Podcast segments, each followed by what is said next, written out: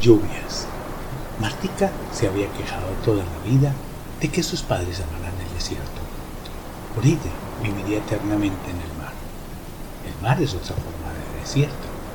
Sentir el agua sobre su piel, como cuando llovió escasamente hacía dos años, era una experiencia para nunca olvidar. Pero pronto Martica se arrepentiría amargamente de esos sueños. Un día decidió que dedicaría toda la vida a rogarle a Dios para que lloviera mucho, hasta que el desierto volviera a ser un mar y sus arenas unas playas como conoció en una revista que olvidaron hacía un año unos geólogos, quienes además le explicaron que muchos siglos atrás ese desierto había sido un gran mar. Y sin pensarlo dos veces, se convirtió en una plañidera. A ello se dedicó de tal manera que no volvió a dormir ni a comer y claro, tampoco a ir a la única letrina que tenía el poblado. En vano sus parientes le advirtieron del peligro de la desnutrición por no alimentarse, de la deshidratación por llorar tanto, de enredarse en el cabello que tanto le crecía por alarlo todo el tiempo, o de perderse en el desierto de dar tantas vueltas a la casa.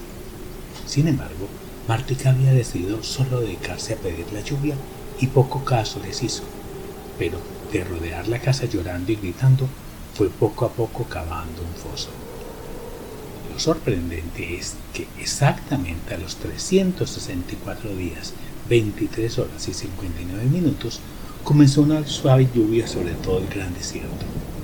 Sus familiares fueron a agradecerle, pero no pudieron abrazarla porque el pozo ya tenía 6 metros de profundidad.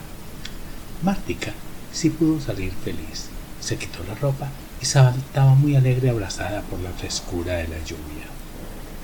A ese día los habitantes lo declararon día de fiesta para toda la vida, porque en dos horas había llovido más que en 20 años, y las semillas que habían guardado por fin tendrían un espacio para alimentarlos y adornar el desierto.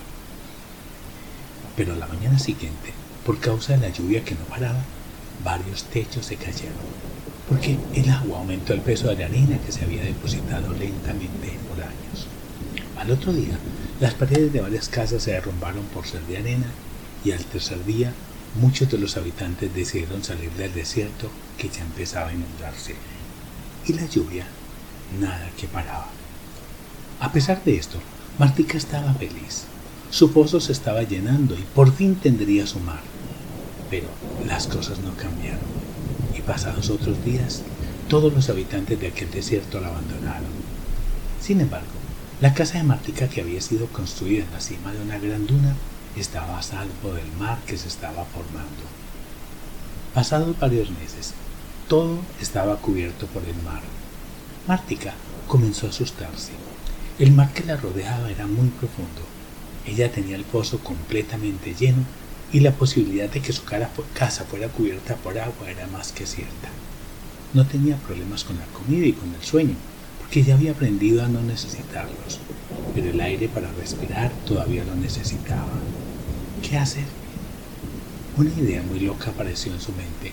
Corrió a la cocina y buscó la olla más grande que tenía. Sacó agua de la redonda piscina que ya intentaba inundar la casa y la arrojó a la letrina. Y repitió esto muchas veces hasta que el pozo recuperó sus límites. Esto fue una alegría pasajera porque la lluvia seguía llenando el pozo y el mar, y seguía acariciándola mientras corría del pozo a la letrina.